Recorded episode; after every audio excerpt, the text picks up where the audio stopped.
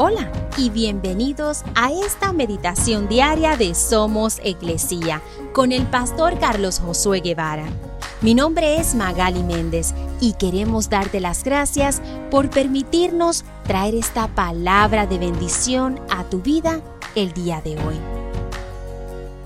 Lucas 21:33 dice, El cielo y la tierra desaparecerán, pero mis palabras no desaparecerán jamás. Sabemos o quizá hemos oído que en algún momento el mundo que conocemos hoy desaparecerá.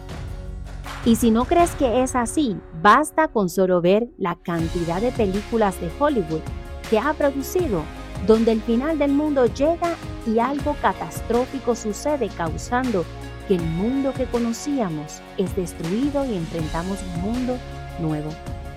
Y aunque eso quizá lo hemos visto en películas, la Biblia nos dice que este mundo que conocemos hoy desaparecerá.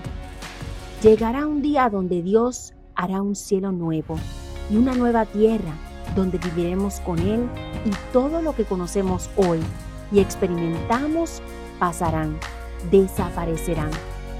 Pero de lo que sí podemos estar seguros es que su palabra, lo que dice la Biblia, ese mensaje jamás podrá cambiar jamás podrá ser borrado o desaparecer, pues es la palabra de Dios y podemos confiar plenamente en lo que dice.